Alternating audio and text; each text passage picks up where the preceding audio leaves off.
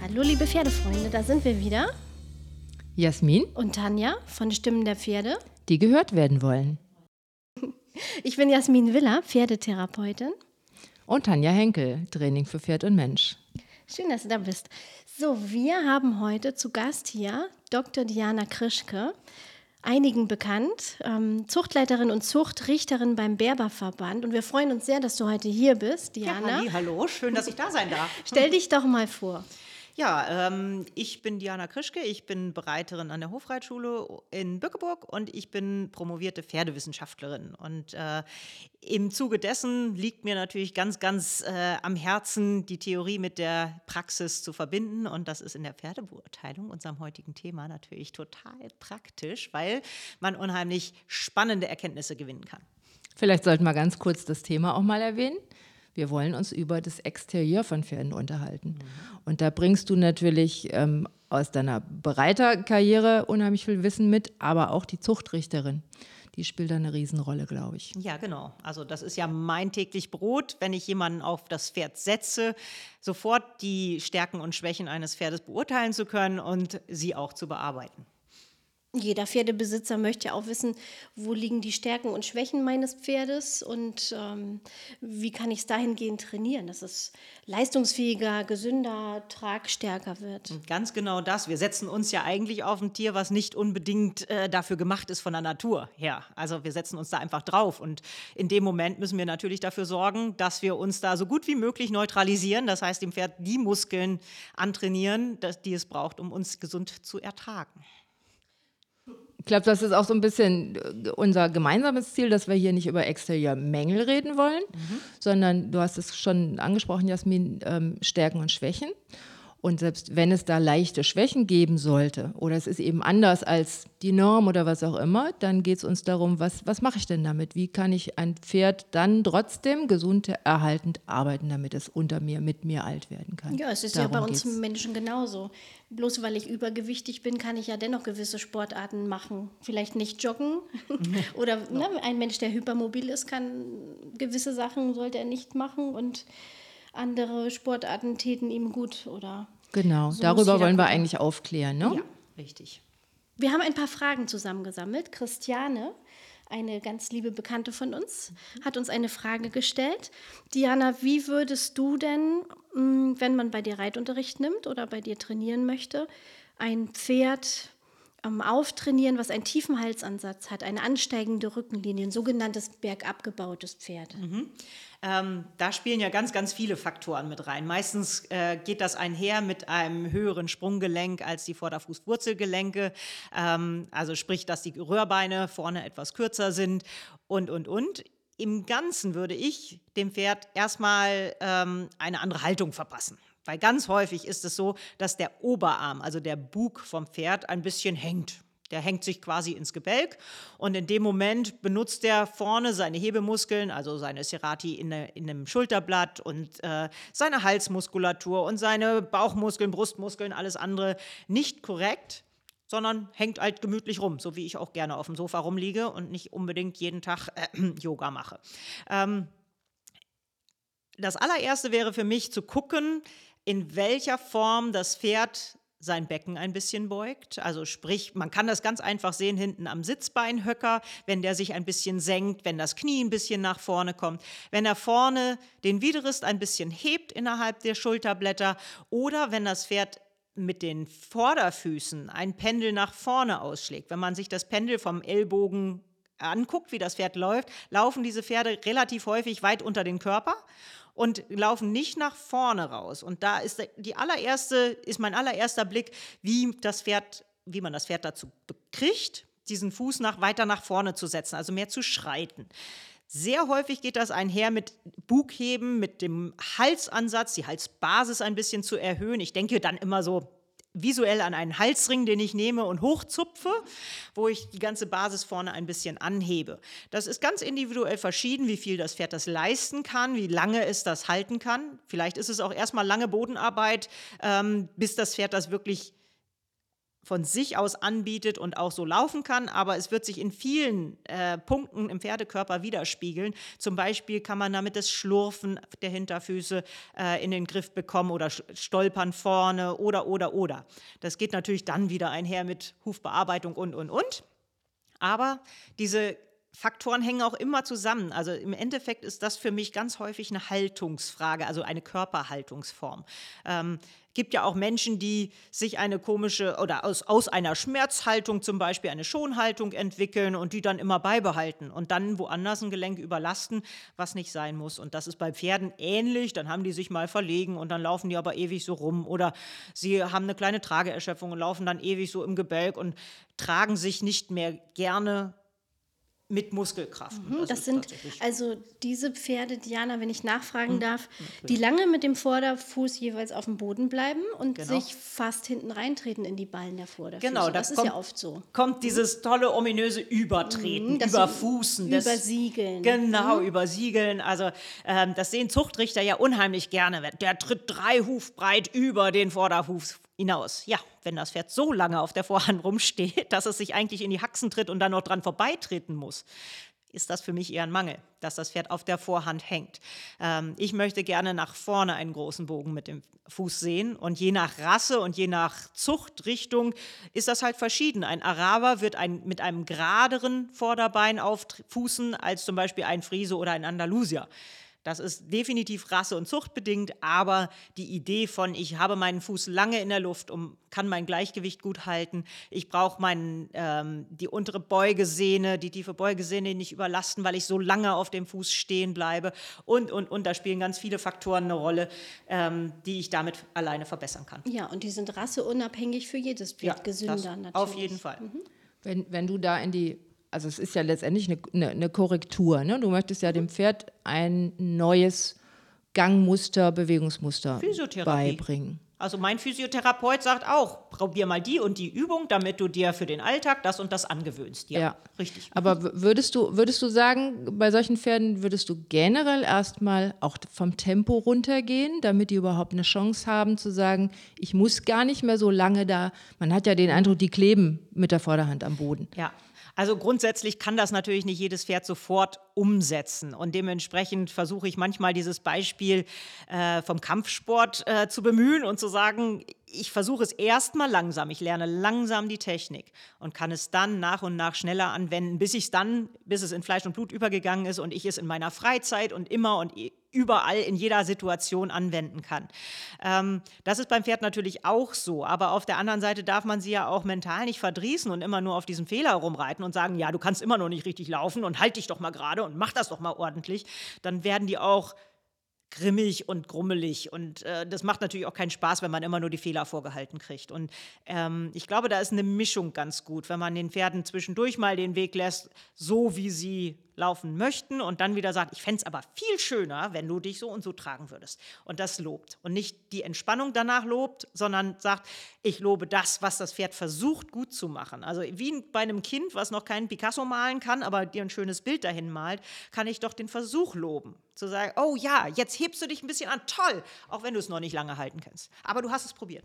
Und das ist, finde ich, ein ganz wichtiges Ding. Aber tatsächlich ist bei vielen Pferden ein guter Weg erstmal deutlich Tempo oder Schrittlänge, Hastigkeit, äh, sowas rauszunehmen, etwas kleiner zu machen, also die Bewegung kleiner zu machen und äh, damit dann weiter zu trainieren.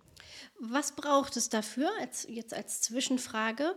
Was, was kannst du jetzt dem, dem Hörer raten? Er sagt, okay, was, was soll ich jetzt tun? Soll ich jetzt mein Pferd zurückhalten im Tempo? Mhm. Was kann ich jetzt als erste Hilfe alleine schon mal tun, bevor ich mir professionelle Hilfe hole? Was bedeutet ich das? Ich kann mit meiner eigenen Körperhaltung unheimlich viel machen. Also wenn probiert es einfach aus, wenn ihr neben eurem Pferd lauft und schluffig lauft und latscht oder schnell hastig durch die Gegend eiert oder ganz erhaben, selber so ein bisschen schreitend Prinzessin-Schritt oder äh, marschiert wie ein Soldat. Äh, das ist ganz spannend. Die Pferde machen das schon mit. Die achten darauf, wie läuft der Mensch, wie viel Spannung hat der Mensch und äh, wie wird das also wie nimmt das Pferd das wahr? Also macht euer Pferd erstmal aufmerksam, dass es mit euch läuft. Nicht ihr dem Pferd nachlauft.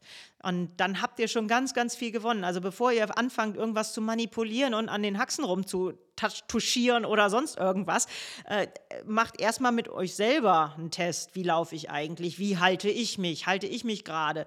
Äh, nehme ich meine Füße hoch? Oder mache ich große Schritte, kleine Schritte? Bin ich ein hastiger Mensch? Ich bin so ein Schnellsprecher, merkt ihr vielleicht. ähm, Lasst euch filmen. genau. Ähm, aber das ist tatsächlich, das überträgt sich extrem aufs Pferd. Und wenn ihr meine Pferde seht, die sind auch Schnellsprecher und Schnelldenker.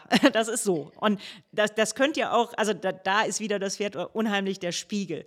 Das ist das allererste, was ich mache. Und holt euch doch einfach mal, ich bin bei meinen Pferden auch betriebsblind, das ist ganz normal. Holt euch von Fremden mal eine Idee dazu und sagt, wo läuft er denn den schönsten, größten Schritt? Oder stellt euch ein Handy auf und guckt es hinterher. Wo läuft er denn einen großen, geschmeidigen Schritt, ohne hinten, also ohne den Fuß so weit nach hinten zu nehmen oder hinten das Knie rauszugrätschen oder, oder, oder. Finde ich, find ich eine super Idee mit dem, mit dem Film.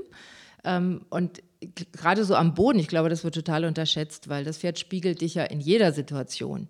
Genau. Auch nachher, wenn du im Sattel Richtig. sitzt.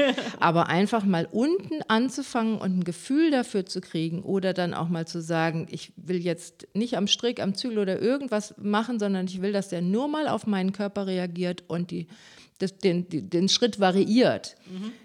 Und da bremst man ja auch nicht aus, sondern man sagt, achte auf mich, wir gehen jetzt langsam, wir haben den und den Auftrag oder, oder, oder.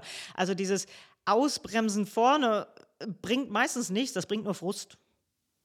Und endet damit, dass ich doch mein Pferd, ne, also viele meinen, wenn sie es vorne dann kurz halten und rund machen, spüren unterm Sattel ein Hochkommen des Rückens, um das Pferd auf die Hinterhand zu setzen, was mhm. aber in Wahrheit nicht passiert. Ich genau. wollte gerade sagen, das, das spürst du dann in der Regel nämlich nicht dass der Rücken hochkommt. Genau, also der Widerriss soll ja vor mir hochkommen und das Pferd soll vor den Hilfen bleiben und es soll einen Impuls nach vorne oben mir vermitteln. Und das passiert natürlich nicht, wenn ich ihn vorne eng halte oder gar hinter die Senkrechte ziehe, dann fällt das Pferd noch mehr auf die Vorhand, stellt sich noch straffer da vorne.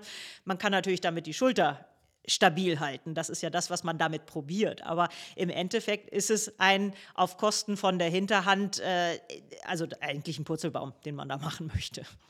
Also da gebe ich zum Beispiel gerne auch mal den Tipp: Hast du, gibt es Pferde im Stall, die das, die wirklich schön aufgerichtet vorne gehen und mit, mit einer gesunden Haltung laufen?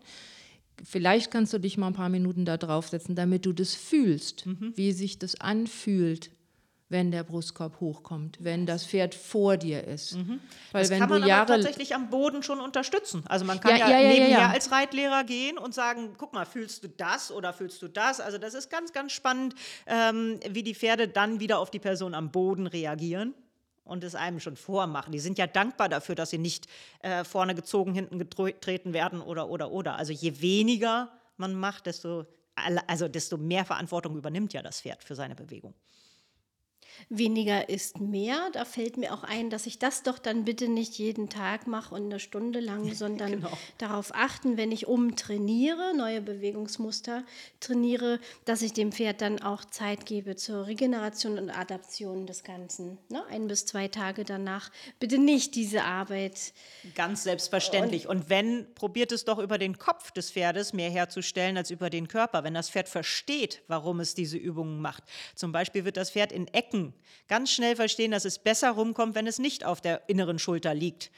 Ähm, das wird, oder auf einer Wolte. Das wird das Pferd innerhalb kürzester Zeit verstehen und dementsprechend umsetzen, auch für sich auf der Wiese. Also da kann ich zig Beispiele nennen von einer schlechten Körperhaltung, die auf der Wiese fast umgekippt sind, die dann in der Herde Klassenkeile kriegen, weil sie ja die Herde in Gefahr bringen, die hinterher daherkommen und tanzen können weil sie es verstehen, weil sie es im Kopf verstehen. Und das ist für mich viel wichtiger als diese muskuläre Arbeit. Ich habe doch da nicht einen Kneteklumpen, den ich da hinbiegen muss.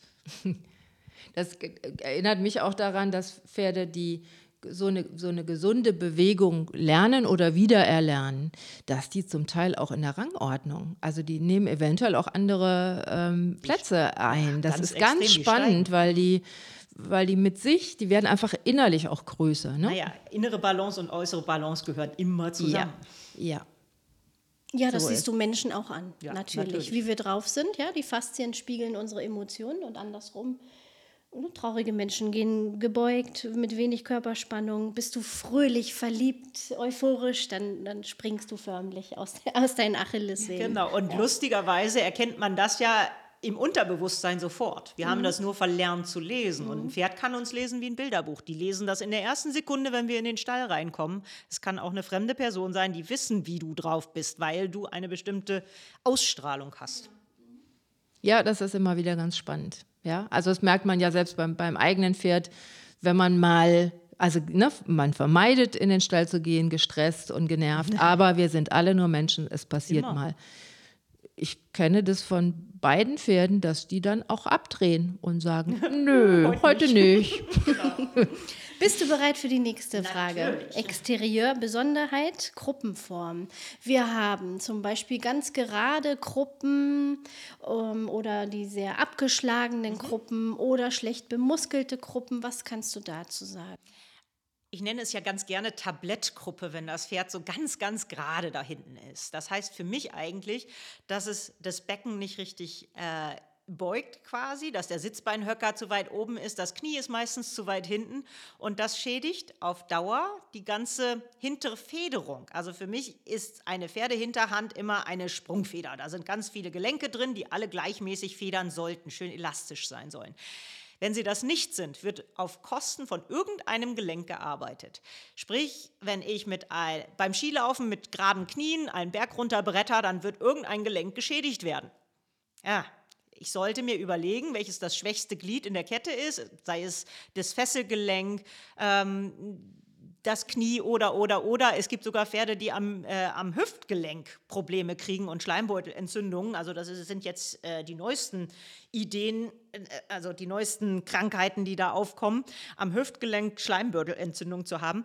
Ähm, da funktioniert dann diese Kette, diese Sprungfeder nicht mehr richtig. Und für mich ist das ganz wichtig zu gucken, wo hat das Pferd das Knie an der richtigen Stelle, wann ist es so ungefähr unter der Flanke irgendwo. Ähm, wie weit pendelt da das Pendel nach hinten und nach vorne? Äh, ist das Pferd einfach nur mobil oder benutzt es wirklich seine oberen Gelenke auch mit? Also sieht man beim Sitzbeinhöcker eine Bewegung und ähm, da resultiert dann die Gruppenform von. Diese verschiedenen Gruppenformen sind natürlich gezüchtet teilweise. Ähm, zum Beispiel haben die Fünfgänger bei den Isländern eine sehr, sehr abgeschlagene Gruppe. Auch bei anderen Rassen, bei Kaltblütern zum Beispiel, eine sehr ähm, steile Gruppe, die da hinten abfällt. Das hat natürlich auch immer einen Grund, wie die Pferde genutzt werden. Wenn man das aber sieht, wie die Pferde ihre Hinterhand benutzen, ähm, kann man schon eigentlich, also wenn man das natürlich sieht, ähm, kann man schon daraus schließen, wie die Pferde ihre Sprungfeder hinten benutzen. Zum Beispiel bei einem Kaltblüter, der ist gemacht, um schwere Lasten anzuziehen. Der muss nicht lange Strecken machen, aber der muss einen Baumstamm aus dem Wald ziehen können. Und das macht er nicht, indem der vorne tiefer wird, sondern der Pia 40 da rein. Wenn man mal Gewichtsziehwettbewerbe sieht, die gehen hinten ganz tief und ziehen nach vorne oben, also wie bei einem normalen Reitkunstimpuls, nach vorne oben raus. Und ähm, da benutzen sie optimal die Sprungkraft ihrer Hinterhand, also diese Sprungfeder, auch wenn die relativ steil und kräftig ist und nicht so beweglich, während ein Rennpferd mit diesem Klappmechanismus natürlich unheimlich Strecke machen soll. Also sie müssen einen großen Raum zurücklegen. Und deswegen ist so eine Hinterhand von einem Rennpferd unheimlich gewinkelt und ähm, vielleicht schwer stabil zu stellen äh, im Training aber ist halt ein ganz anderes Zuchtziel und ein ganz anderes Ziel von der Nutzung. Und das müssen wir uns einfach vor Augen halten, dass man diese Pferde auch verschieden trainieren muss. Also ein Kaltblüter wird man nicht dazu kriegen, drei Hufbreit über zu fußen, was auch gar nicht Sinn der Sache ist, weil dann tritt er sich beim Baumstamm ziehen womöglich noch in die Haxen, wenn er bergauf und bergab äh, laufen muss. Während ein Rennpferd in dem Moment ja eh in der Luft schwebt quasi, also beim Galopp dieses Klappmesser quasi macht ähm, und da einen ganz anderen Bewegungsablauf hat. Also das muss man immer berücksichtigen. Also das heißt, und, und ich glaube, das war so ein bisschen auch der, der, der Ausgang, ne? dass wir gesagt haben, es gibt ja keine Mängel in dem Sinne, sondern ich muss immer so ein bisschen gucken, welche Rasse bringt denn was von Natur aus mit, weil sie natürlich menschgemacht für irgendeine Nutzung gezüchtet wird. Ja, Rasse ist ja gar kein Begriff in der Biologie eigentlich. Rasse ist eine Rasse, wenn jemand sagt, ist eine Rasse. Und für mich ist das immer die Idee in, einem, in einer Sorte Pferd, äh, die diese Nutzung zu perfektionieren und zu sagen, das sind die besten Rennpferde, das sind die besten Rückepferde, das sind die besten Langstreckenläufer und, und, und.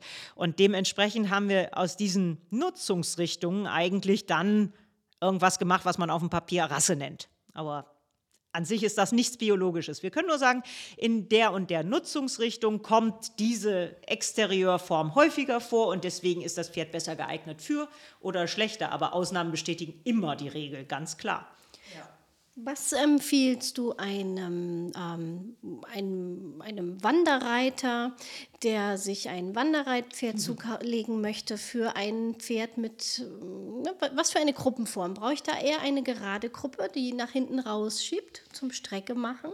Das kommt, kommt auf die ja Gangart. Ich wollte gerade ja? sagen, wenn er eher Richtung Distanz unterwegs ist, dann ist da, hilft das vielleicht, ähm, weil das Pferd dann auch unheimlich statisch steht und dynamisch, also wenig Energie braucht beim Laufen. Also der muss dann nicht sprinten, wie ein äh, Kurzstreckenläufer, sondern wie ein Langstreckenläufer möglichst wenig Energie verbrauchen. Deswegen ist ein Araber so gebaut, wie ein Araber gebaut ist. Das sind die Langstreckenläufer par excellence. Und wenn ich als Wanderreiter jetzt sage, okay, ich möchte ganz gemütlich rumdaddeln, dann suche ich mir das gesündeste Pferd, was ich finden kann. Das ist die erste Voraussetzung, weil ich in dem Moment nichts korrigieren muss, was nicht zueinander passt. Also da würde ich mir ein sehr harmonisches Pferd suchen. Wenn ich dann einen habe, der vorne Rennen und hinten ein Kaltblut ist, dann muss ich da erstmal dran trainieren und dann muss ich gucken, was kann ich da also wie kann ich das zusammenfügen, wie kann ich das harmonisieren? Und ähm, als Wanderreiter ist für mich das oberste Ziel, ein sehr robustes, gesundes Pferd zu nehmen.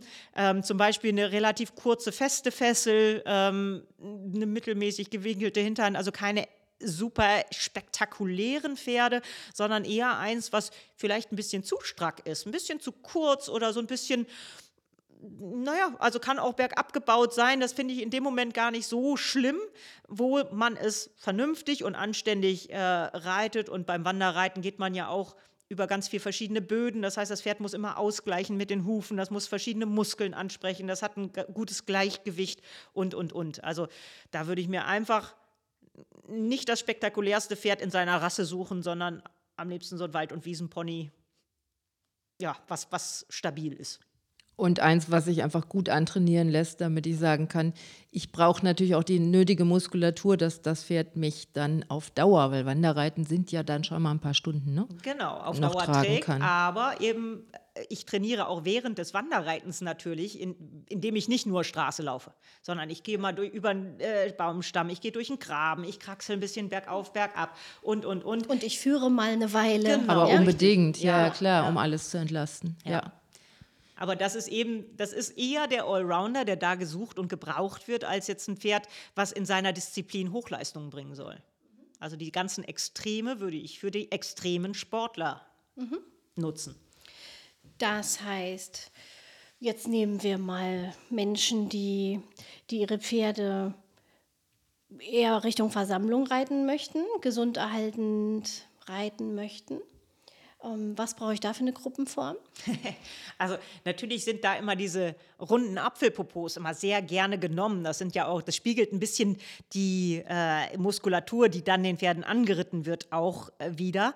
Allerdings züchtet man den Pferden ja auch diese Gruppenform an. Und das ist für mich immer so ein Ding, dann hat man da so einen Dreijährigen, der sieht aus, als wäre der gut geritten und man denkt, der kann das tragen, aber der hat noch gar nicht die passende Muskulatur dazu, sondern macht das ein bisschen auf Kosten von Knochensehnenbändern und, und, und.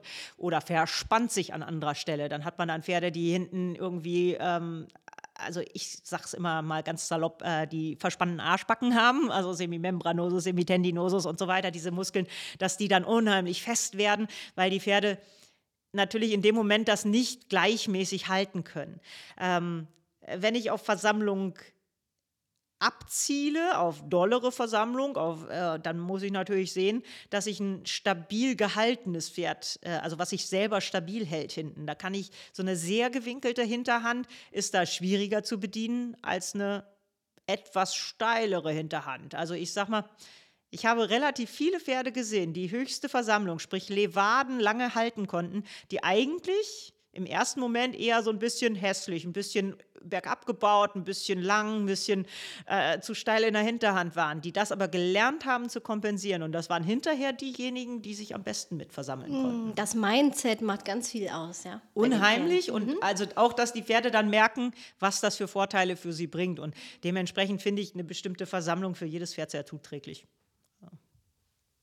Unbedingt. Also dann, und, und das hört sich ja für mich an, wenn, wenn du sagst, gerade die, wo du, wo du rein vom Exterieur sagen wirst, sind jetzt nicht ideal, ne? ist jetzt mhm. nicht das geborene Piaf-Pferd, aber die hältst du damit natürlich extrem gesund. Und die profitieren am meisten ja. davon. Also das sind genau die, die ich eben nicht zum Wanderreiten empfehlen würde, sondern da würde ich sagen, okay, erstmal in Anführungsstrichen ein bisschen Reitkunst oder zumindest so ein bisschen Physiotherapie ähm, in Richtung gute Körperhaltung, gute Muskulatur, äh, gutes Gleichgewicht, gute Balance, Gleichgewicht übrigens dynamisch, nicht nur im Stand oder in, in ganz, ganz langsamer, sondern wirklich auch dynamisches Gleichgewicht herstellen. Ähm, das ist für mich A und O, gerade bei denen, wo mal vielleicht was nicht gut zusammenpasst oder die vielleicht äh, eine Schonhaltung schon gelernt haben in irgendeiner Art und Weise oder eine Kompensation, wo sie sich ein Gelenk steif stellen und ein anderes Gelenk überlasten. Also gerade bei denen würde ich da viel, viel Wert drauf legen. Bitte erklär nochmal dynamisches Gleichgewicht in den Gangarten, richtig? Mhm, genau, also es geht mir nicht darum, wenn das Pferd steht, eine Form herzustellen, die in eine Schablone zu pressen und äh, da müssen jetzt alle Pferde so stehen. Also das geht schon mal gar nicht und jedes Pferd hat woanders, selbst im Stand schon mal seinen Gleichgewichtspunkt und seinen Schwerpunkt, wo es am besten steht, mit viel Muskelkraft, mit wenig Muskelkraft und, und, und. Oder für welche Situation. Muss das Pferd aus dem Stand in der Lage sein, eine äh, Lancade vorwärts zu springen, weil Indianer hinter ihr her sind? Oder muss das Pferd in dem Moment einfach nur relaxed ein bisschen Gras essen? Also das sind ja auch verschiedene Arten im Stand schon an Gleichgewicht. Ähm, dynamisches Gleichgewicht oder dann gar unter dem Reiter Gleichgewicht halten, ist eine ganz, ganz andere Sache. Das heißt, das Pferd muss wirklich gerade gerichtet sein, einen Impuls nach oben haben, vor mir sein, damit es sein Gleichgewicht mit mir zusammenhalten kann. Das muss das Pferd lernen. Also wenn ein Pferd in der Natur um eine Ecke läuft oder einen Haken schlägt, dann macht es das über das innere Vorderbein, nimmt den Hals als Balancierstange nach außen. Und das tut ihm auch überhaupt nicht weh in Nö. der Natur. Nö. In der Natur kommen aber auch nicht genau. vier Ecken ja am keiner Stück. drauf. Und es kommen nicht so viele Ecken. Ja. Da kommt mal eine Ecke und mal ein Sprint. Aber wie oft rennt ein Pferd in der Natur? Also da gibt es Studien genug, ne, dass die Pferde eigentlich selten wirklich schnell unterwegs sind. Ähm, nein, mit uns Reiter drauf kommt jede Ecke und immer wieder und nochmal und nochmal und noch ein Zirkel und noch eine Wolte. Also da ist viel Belastung. Plus, da kommen wir als Schwerpunktveränderer dazu und dann wollen wir, dass das Pferd in unserem gewünschten Tempo so durch die Ecke geht, in einer bestimmten Form oder, oder, oder. Und wir möchten ja auch keine Oberschenkelhalsbrüche oder sowas riskieren, weil das Pferd ausrutscht. Wie viele Pferde rutschen in Ecken aus? Ich kenne sehr viele. Und ich kenne sehr viele böse Unfälle damit. Mhm. Oder ähm, schon an der Longe, ne? Schon weil sie schlecht vorbereitet ja, sind. Ja. Genau. Und das ist eben das, was ich ja verhindern möchte. Und da zeige ich dem Pferd einen anderen Weg. Ich sage, wenn du dein inneres Vorderbein ein bisschen höher nimmst, deine Schulter mit, mit hochnimmst, mit deinem Hinterbein anfängst zu tragen, dann kannst, kannst du besser und dynamischer um eine Ecke kommen. Und dieses Gleichgewicht muss man aber erst lernen. Das hat das Pferd nicht von Natur aus.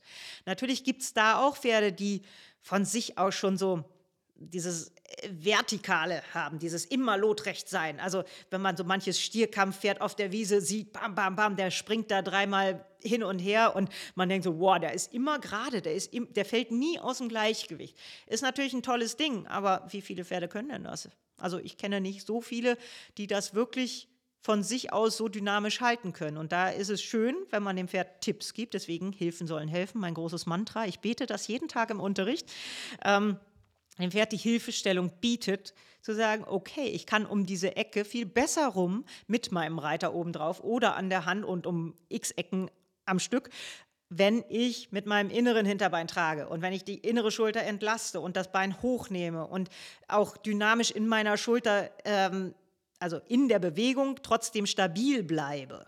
Und deswegen ist für mich dieses dynamische Gleichgewicht unheimlich wichtig. Also, das hast das du schön erklärt, ja. Ich ja. denke, das ist verständlich. Und da kommt mir wieder das, das Bild von, äh, das Pferd spiegelt uns. da kann ich natürlich im Sattel auch ganz viel richtig machen und ganz viel verkehrt. Ne? Wenn ich will, dass das Pferd die innere Schulter hebt, dann kann ich nicht nach innen wegkippen und meine Schulter äh, sacktief dann Also dann hat es ja doppelte Leistung. Natürlich, aber wir dürfen auch uns selber nicht die ganze Zeit fertig machen, weil kein Mensch ist perfekt und unsere Pferde kennen uns meistens ja schon eine Weile. So, die können auch mit Fehlern umgehen, aber wenn ich erwarte, dass mein Pferd sich Mühe gibt, dann muss ich mir auch Mühe geben.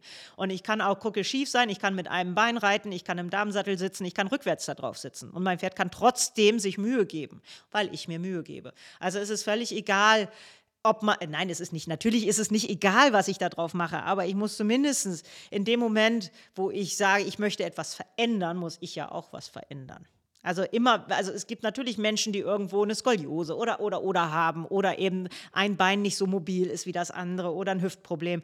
Da kann ich nicht erwarten, dass die perfekt auf dem Pferd sitzen, aber ich kann sagen, wenn du möchtest, dass dein Pferd was ändert, musst du auch Gymnastik machen. Da musst du auch gucken, dass du dich da ein bisschen, dass du dir Mühe gibst, dass du dich veränderst.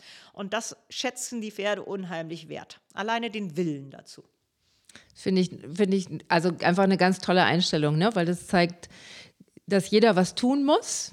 Genau. Und jeder auch was tun kann, weil, weil diese kleinsten Bemühungen, wenn du ne, machst, fängst an, Yoga zu machen, steigst anders in den Sattel. Richtig glaube ich, das Pferd wird es wertschätzen und ja. wird dir eine entsprechende Rückmeldung und geben. Und es muss nicht jeder ein Yoga-Fan sein. Da Nein, war jetzt nur ein Beispiel. Also wenn man jetzt zum Beispiel Tango tanzen lieber mag oder äh, ganz eine andere Sportart, das ist auch völlig in Ordnung. Aber wie gesagt, dieses Mühe geben, quittieren die Pferde eigentlich. Also meistens hilft es, wenn man die Leute aufmerksam macht. Guck mal, du hängst da und sie denken nur drüber nach. Die sagen, ja, stimmt, eigentlich, äh, ich sitze wieder nicht gerade.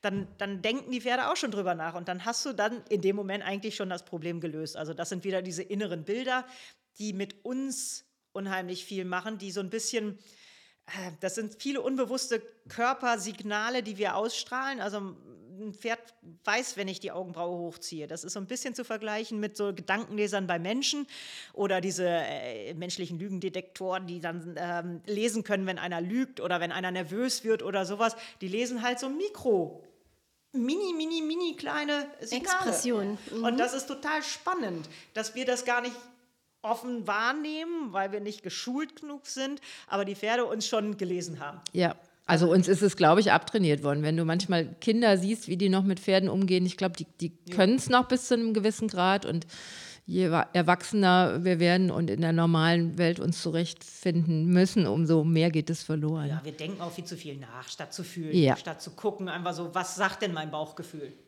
Soll ich mich jetzt auf dieses Pferd draufsetzen oder nicht? Das sagt mhm. einem doch schon eigentlich alles. So, wenn man sagt, oh nee, eigentlich habe ich Bauchschmerzen, dann nicht. Mach's nicht. Ja, nicht nur, weil der in der Mitte steht und sagt, da musst du jetzt unbedingt wieder drauf. Mhm. Auch nach einem Sturz, das ist totaler Blödsinn. Genau. Tanja, Diana, seid ihr bereit noch für die nächste Frage? Natürlich. Leg los. Was hast du denn, Diana, an mh, mm, Besonderheiten im Exterieur, was den Hals angeht, die Halsung, Halsform? Ganz spannend. Also ich bin ja eigentlich ein Fan von etwas kürzeren Hälsen. Ich weiß, dass das Zuchtideal natürlich so einen schönen, langen, schmal zulaufenden Hals bevorzugt. Aber dieser Hals kann auch unheimlich viel lustige Sachen machen. Also manchmal habe ich das Gefühl, Pferde können im Hals irgendwie drei Knicks machen und äh, da hinten kommt nichts an. Also da muss man tatsächlich sagen, okay, das ist natürlich eine Geschmackssache, ob ich so einen kleinen Kastenhals auch mag. Aber meistens ist es, wenn ich bei dem kastenhalsigen Pferd den Kopf hochnehme, den Hals oder den Bug ein bisschen mitnehme, dann kommt hinten auch was an. Und bei dem langhalsigen, der kann da noch drei Knoten und sich verwerfen und die Schulter, den Schulteransatz auch noch anders hinnehmen und die Schulter öffnen. Ähm, was ich dann wieder alles korrigieren muss. Also ein Pferd mit einem langen, schlanken Hals, mit viel Ganaschenfreiheit, mit viel Kehlfreiheit ähm, gerade zu halten und wirklich da auch mit dem Hals zu manövrieren, ist manchmal schwieriger. Äh, ist natürlich auch eine Frage, was will ich mit dem Pferd machen, wofür soll es geeignet sein, ganz klar. Auch das sind wieder Zuchtziele und äh, natürlich sieht ein Saumpferd, also sprich ein Haflinger, ein Norweger, da anders aus und macht andere Sachen mit seinem Körper als zum Beispiel ein Langstreckenläufer, Araber, Englisch Vollblut. Also ein Englisch Vollblut kann mit einem Axthieb und mit einem ganz, ganz schlanken, kurzen Hals sehr viel und sehr anders agieren, weil die brauchen nicht diese lange Balancierstange, die auch unheimlich Energie kostet. Also wenn ich jetzt überlege, bei so einem Kaltblüter, da hängen noch 150, manchmal 200 Kilo vorne dran. Der trägt die nicht wie ein Wasserkasten weit vor sich her, sondern zieht die schön an den Körper dran. Der trägt es auf der Schulter. Und ähm, in dem Moment zu verlangen, nein, du musst das vorne zu tragen, ist für den vielleicht viel zu viel Belastung, ähm, was er noch nicht tragen kann, was er noch nicht halten kann im Gleichgewicht. Also da bin ich tatsächlich eher dafür, das Pferd erstmal so weit ins Gleichgewicht zu stellen, den kurzen Hals da oben drauf zu lassen und dann zu erwarten, jetzt halt mal, mach mal den Oberhals lang und spann mal den Unterhals wirklich an, also mach den kurz. Ähm, ganz viele verschiedene oder halt den Kopf mal nicht so, äh, stell die Schultern gerade. Also im Endeffekt ist ja meistens das, was vorne passiert, das Ergebnis, was hinten schief läuft. Und ähm, da kann man dann nicht vorne versuchen, doll zu korrigieren, wenn es hinten noch gar nicht klappt. Und das ist für mich tatsächlich dann bei einem kurzhalsigen Pferd manchmal einfacher oder auch einfacher zu erklären und zu korrigieren, als bei so einem, der gelernt hat, äh, sich aufzurollen, zu verwerfen und dann auch noch die Schulter äh, verschieden zu stellen. Also da habe ich drei Sorten Problem, die ich mit einmal beheben will, indem ich am Zügel ziehe oder so. Ja, große Herausforderung. Ja, genau. Und da gehe ich tatsächlich hin und ähm, versuche den Leuten ein bisschen den Druck vom Gebiss wegzunehmen. Man muss nicht alles vorne lösen. Man kann einen Halsring dazu nehmen, man kann mit der Gerte an den Bug antippen, ähm, man kann alle möglichen kleinen Hilfsmittelchen oder ich sage es auch mal Trick, Tricks anwenden, um dem Pferd klarzumachen, nein, ich muss nicht alles am Gebiss lösen. Ich muss nicht jedes Ding da noch ein bisschen ziehen, da noch ein bisschen. Also man hat nur begrenzte Möglichkeiten im Maul. Und ich finde es gemein, alles am Maul zu ändern zu wollen, was man vielleicht auch im Körper ändern kann, vielleicht auch einfach über einen Zügel am Hals, also das sogenannte Neck Rain oder so feststellen kann, dass man die Schultern ein bisschen begrenzt und, und, und. Also da gibt es viele andere Möglichkeiten als das Maul oder die Nase, man kann ja auch gebisslos reiten, die Nase zu belasten. Also ich glaube, das ist ein ganz wichtiger Hinweis, weil so diese, diese Pferde mit diesen langen, unheimlich beweglichen Hälsen, die verführen natürlich auch ja, ganz gerne mit dem Zügel viel zu viel zu machen. Mhm. Und da mal wegzukommen über, über Hilfsmittel, warum nicht? Also ich muss ja auch meinen Kopf manchmal überlisten und ihm helfen, ähm, dass ich da in eine Stabilität reinkomme. Ja, und das, also fast immer kann man das auch über den Körper herstellen, dass das Pferd dann in dem Moment erstmal seinen Hals wieder natürlich trägt und sagt, oh, dann habe ich da eine Balancierstange und ich verwende die so, wie ich die verwende.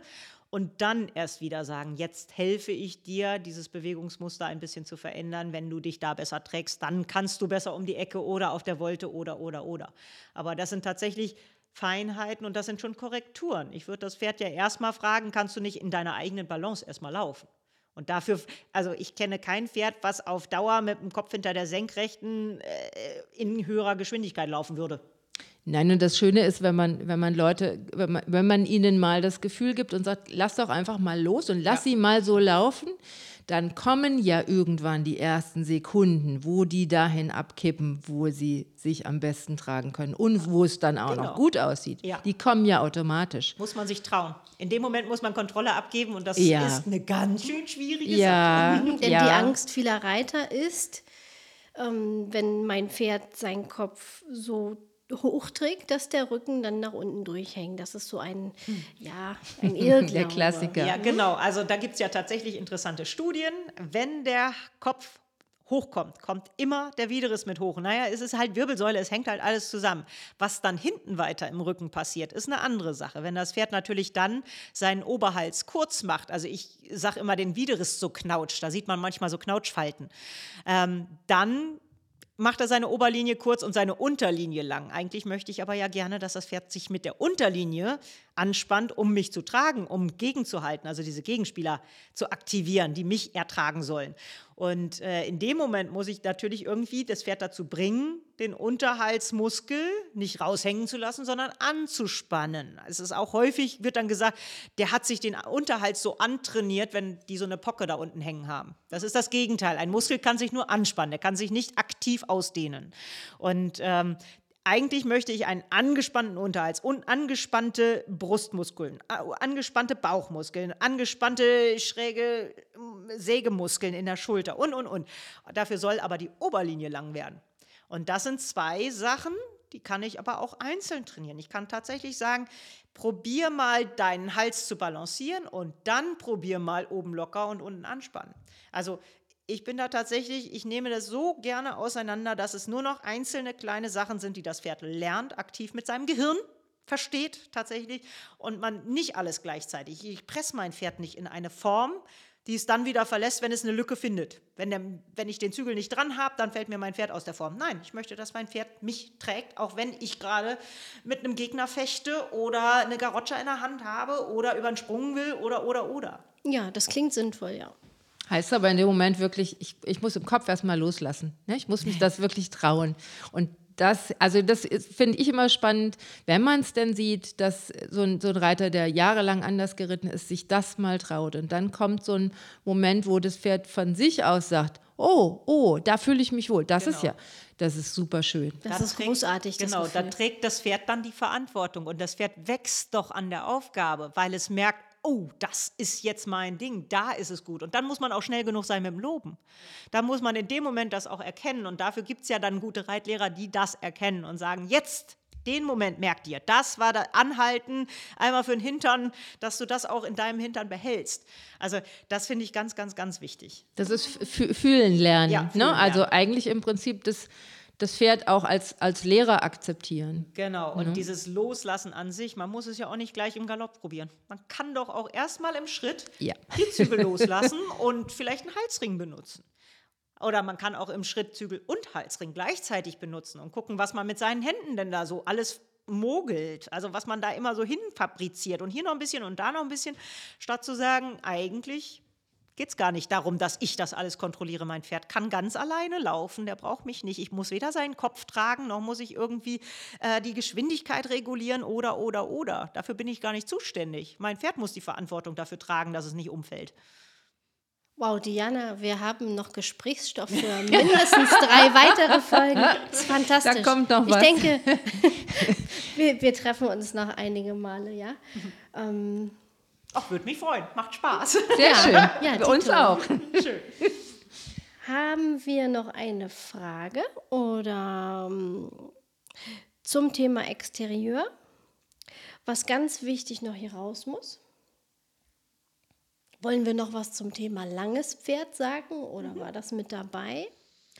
Ein langes Pferd ist für mich immer, also sehr, sehr häufig tatsächlich auch eine Haltungsfrage. Man kann ein Pferd kurz oder lang reiten oder äh, also laufen lassen.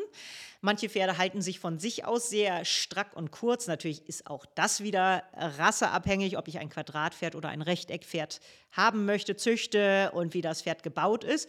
Aber häufig wirken Pferde ganz anders. Ich habe das aus der Zuchtpraxis tatsächlich, dass wir, wir holen im Verband ähm, nehmen wir immer die Maße der Länge und der Höhe des Pferdes und vergleichen. Und es ist sehr spannend, dass man manchmal denkt, oh, das ist das perfekte Quadratpferd, der ist doch super und dann ist der viel länger. Oder dann denkt man, boah, ist das ein langes Pferd und das Pferd steht total im Quadrat. Also das ist wirklich eine ganz spannende Sache. Ähm, da vertut man sich sehr häufig und es ist ja auch nur eine Idee, die man dahinter hat. Also man sagt, okay, das Rechteckpferd für als Dressursportpferd nehme ich natürlich ein etwas längeres Pferd, weil das mehr schwingt, weil das die Füße anders setzen kann als als äh, Saumpferd zum Beispiel oder ähm, ja, also da, da gibt es tatsächlich super viele Beispiele, wo ich ein langes Pferd äh, für brauche oder ein ganz kurzes, knubbeliges Quadratpferd. Also die meisten Gebirgspferdearten sind sehr kurze Pferde, äh, die sich, also die eher quadratisch äh, erscheinen.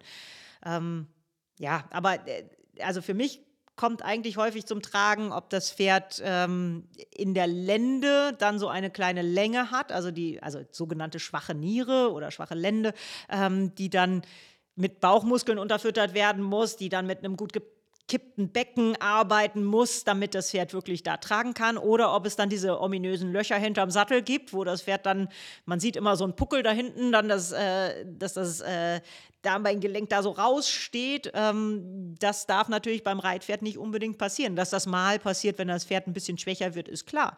Aber das Ziel soll natürlich sein, das aufzutrainieren und dass mich das Pferd auch mit einem sehr äh, starken Rücken dann, also der Rücken ist natürlich nicht der, der trägt, aber äh, scheinbar einem starken Rücken tragen kann. Und ähm, in dem Moment ist es tatsächlich für mich dann kein langes Pferd mehr, wenn das trainiert ist. Dann wirkt das auch nicht mehr lang. Da habe ich eine Frage zu. Apropos, wenn du jetzt sagst, das Pferd ähm, hat zum Beispiel mal abgemuskelt mhm. und ähm, ich möchte das Exterieur beurteilen, verändert sich ja aber auch die Stellung der, der Knochen, sage ich, ne, des Skeletts. Mhm. wenn die Muskulatur Besser wird. Richtig, genau. Das heißt, so wie du vorhin angesprochen hast, das Pferd, was optisch einen schönen Ap Apfelpopo hat und fertig geritten aussieht, es aber nicht ist, weil es nur so hingezüchtete Muskulatur hat, da muss ich oder da, da sollte ich den Blick haben, wirklich auf die Winkelung der Knochen zu achten und mich nicht von der Muskulatur blenden lassen. Und andersrum zu sehen, das Pferd hat eine gute Veranlagung von der Stellung der Gliedmaße, ist aber im Moment nicht so gut bemuskelt. Äh, definitiv. Ähm, ich glaube, da ist es tatsächlich, also da kann man so viel dran arbeiten. Also alleine Schulterstellung. Ist die Schulter steil oder ist die Schulter flach? Und wie hält sich das Pferd mit seiner Schulter?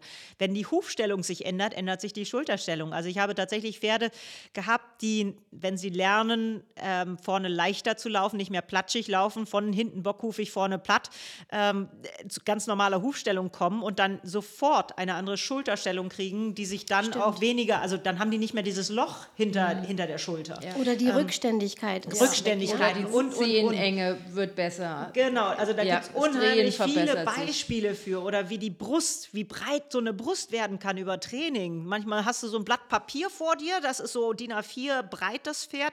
Und nach einem Training mit einmal steht da ein Krokodil vor dir, mit, also mit wirklich einer dicken Brust. Ähm, das finde ich eine ganz, ganz wichtige Sache. Allerdings sehen wir sehr häufig Pferde, die auf schön gefüttert sind. Also dann denkt man, das hat Muskeln, das hat diesen runden Popo, das hat einen runden Hals oder, oder, oder. Und im Endeffekt ist es nur Pudding. Also da sind gar keine Muskeln drunter. Und das finde ich wieder spannend. Also ich habe viele verhungerte Pferde gesehen, ich habe viele schlecht trainierte Pferde oder wirklich abgekommene Pferde gesehen, die sich dann wahnsinnig toll entwickelt haben, die unheimlich tolle Winkelungen entwickelt haben über Training, über gute Körperhaltung und eben über die Muskulatur. Aber ich habe eben auch Pferde gesehen, wo man im ersten Moment sagt so, boah, geil. Und dann denkt, guckt man dahinter und sagt so, okay, eigentlich sieht der nur ein bisschen schön aus, aber Muskulatur ist da nicht hinter. Und da muss man sehr vorsichtig dann sein mit dem Training, weil man denkt ja, boah, der kann schon richtig leisten, aber im Endeffekt kann der keine drei Minuten tragen.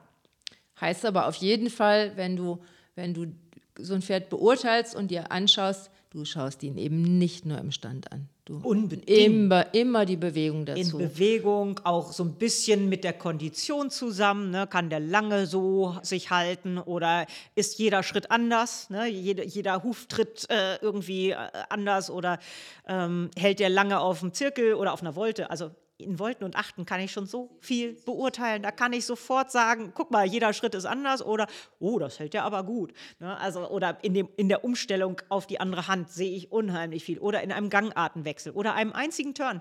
In einem Turn, wenn ich das Pferd so ein bisschen ausbremse und in der Ecke eine Wendung machen lasse, kann ich schon so viel Ja, beurteilen. spannend. Ja, also und, und dann auch Veränderungen zu sehen, wenn man solche Pferde dann umstellt im Training. Ja, Das ganz genau. Also das ist phänomenal. Irre, Und weil das wenn geht man schnell. Das geht. Hufstellung und und und. Also wenn man das so beobachtet, ich empfehle dann immer, macht doch mal so alle vier, spätestens sechs Wochen macht ihr mal ein kleines Video oder auf jeden Fall mal Aufnahmen. Ist total schön, wenn man das so begleiten kann. Definitiv. Also das ist wahnsinnig interessant, wie viel dann nicht nur körperlich passiert, sondern auch geistig mit den Pferden. Also ich sehe dieses Unbedingt. mit der Rangordnung, ähm, wie die Pferde sich Spaß an Bewegung kriegen, wie die selber Selbstbewusstsein bekommen und stolz werden. Und das ist für mich das Ziel. Ich habe nicht eine Schablone, weil ich finde, dass das schön ist, sondern ich habe eine Schablone, weil ich sage, so sieht ein stolzes Pferd, ein kräftiges Pferd, ein sich gut ausbalancierendes Pferd aus. Und das ist das Ziel vom Ganzen. Und das ist bei jedem Pferd nun mal anders. Und deswegen gibt es für mich da nicht schlechte Pferde, gute Pferde, sondern dieses Pferd hat da und da seine Stärken, da kann man toll mitarbeiten, da kann man vielleicht die eine oder andere Schwäche schon mit überdecken, wenn das Pferd gut an seinen Stärken gearbeitet ist. Und dann kann man die eine oder andere kleine Schwäche vielleicht auch einfach vernachlässigen, weil die kommt gar nicht mehr zum Tragen. Das finde ich auch immer noch einen ganz wichtigen Ansatz. Das ist total schön zusammengefasst auch, ne? Dass wir, dass wir einfach sagen, es, es gibt da keine Mängel, es gibt vielleicht Schwächen, aber wir alle haben Stärken und wir alle haben Schwächen. Und wenn man da sinnvoll dran arbeitet, ich, ich suche mal nach einem anderen Begriff, weil Arbeiten hat im Deutschen sowas auch, auch ein bisschen ne? negativ. Ähm, aber ihr werdet auch sehen, die Pferde haben dann auch wieder mehr Spaß. Die kommen dann auch und Leben sagen, davon. hey, mach was mit mir, weil die ja selber sich in ihrem Körper auch wohler fühlen. Ja, genau das. Also sie profitieren unheimlich davon, wenn man es auch selber mit Lust und Spaß angeht. Wenn man immer nur sagt, wir arbeiten jetzt am Problem, wir müssen, da, wir müssen noch arbeiten. Alleine dieser Wortlaut, wir müssen noch arbeiten, ist doch für uns auch nicht schön, sondern wir, wir dürfen jetzt Quality Time miteinander. Guck mal, wir können jetzt super tolle Sachen neu erfinden und wir können mal probieren, das und das. Und äh, schaffst du das denn noch? Und diese Zuversicht zu entwickeln, das ist doch unheimlich toll. Und das machen die Pferde so gerne mit, wenn man denen neue Ideen und neuen Input gibt. Also ich habe kaum ein Pferd, was dann nicht motivierter wird, was dann nicht, und wenn es nicht motivierter wird, dann suche ich die Ursache. Dann ist nämlich eigentlich immer körperlich oder geistig was im Argen. Und dann muss ich wirklich sagen, ähm, ich kenne kein Pferd, was nicht freiwillig leistet. Das hast du schön gesagt. Und es macht richtig Lust, bei dir wirklich jetzt mal eine Stunde zu nehmen, liebe Diana. Ich muss jetzt erstmal, ähm, wenn wir jetzt langsam zum Ende kommen. Tanja, vielen Dank, dass du uns Diana heute hier eingeladen hast. Das war deine Idee, die ich natürlich sehr ähm, willkommen geheißen habe. Und ähm, kennt ihr das, Pferdefreunde, wenn ihr jemandem zuhört und, und wisst noch nicht genau, ähm, jetzt haben wir hier eine Pferdetrainerin in Anführungsstrichen, ja, sage sag ich mal so. Ähm, und man bekommt dann schon Lust vom Zuhören, da einfach mal mitzureiten. Ja, nicht trainieren, nicht arbeiten, in Anführungsstrichen, das hat so einen negativen Touch, sondern einfach schöne Zeit, ne? mal mit dir zu buchen ähm, und mit dem Pferd was Schönes zu machen, habe ich direkt Lust zu. Und ich kann euch das empfehlen. Ich habe Diana einmal schon ähm, gesehen im Unterricht und ähm, unter, ähm, du gibst ja auch Seminare. Genau, ne, also unter. Theorieseminare. Genau, Theorieseminare, Reitunterricht. Ne? Und deine, auf deiner Internetseite kann man auch noch viel sehen über dich und deine Arbeit. www.diana-krischke.de. Ganz genau. Und ich ja, bin total gespannt. Ich würde gerne mal mit meinem Pferd bei dir reiten und dass Das du ihn mal mich. kennenlernst. Und weil es macht nämlich richtig Lust, wenn du so erzählst. Ne? Ja, klasse, freut mich. Ähm, ja, vielen lieben Dank, dass du hier warst. Sehr, sehr gerne. Hat total Spaß gemacht und es war meine Podcast-Premiere. Wow. Hurra!